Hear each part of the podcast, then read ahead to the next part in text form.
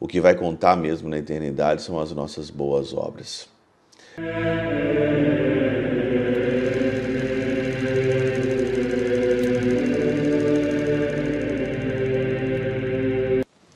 Em nome do Pai, do Filho e do Espírito Santo. Amém.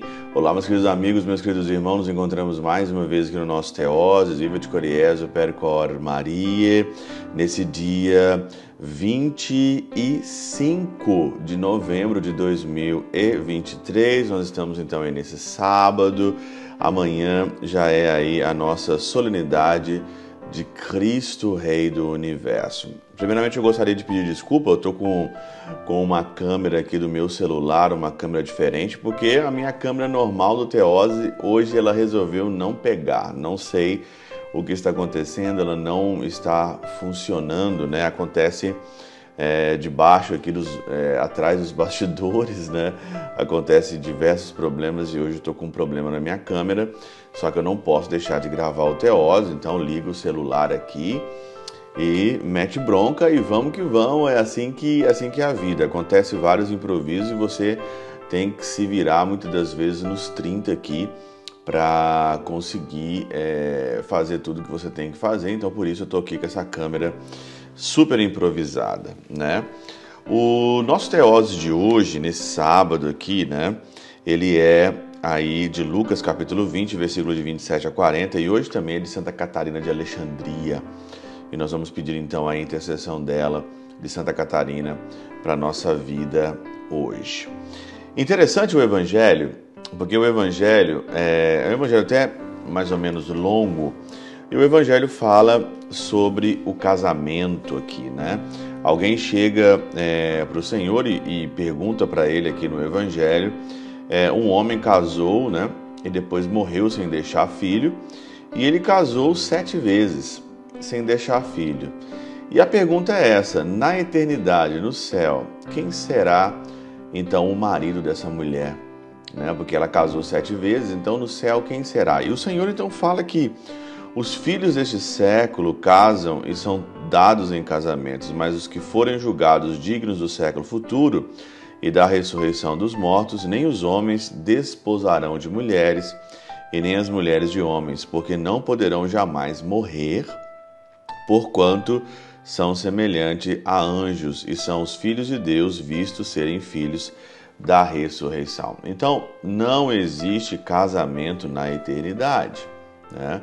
Por mais que você ame a tua mulher, eu sei que você ama a tua esposa, né?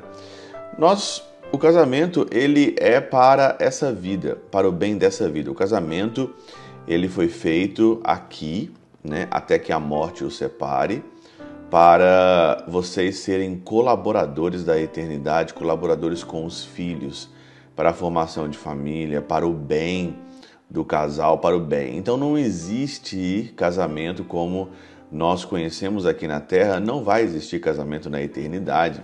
Isso daí é certo, seremos anjos na eternidade. Seremos anjos no céu. Por isso, é, a Catena Áurea aqui, ela dá algumas pistas bem interessantes para nós é, sabermos aqui é, entender o Evangelho. Santo Agostinho, por exemplo, diz que a figura dessa mulher no Evangelho de hoje é a sinagoga é a própria sinagoga, que teve sete maridos, né? que teve sete maridos, que se prostituiu com vários maridos aqui. Né? E aí então, o mais interessante é o comentário de São Beda. São Beda diz assim: Estes sete irmãos ficar, é, figuram os condenados, que durante toda a vida, que se compõe de semanas de sete dias, olha que interessante, ficam estéreis de boas obras.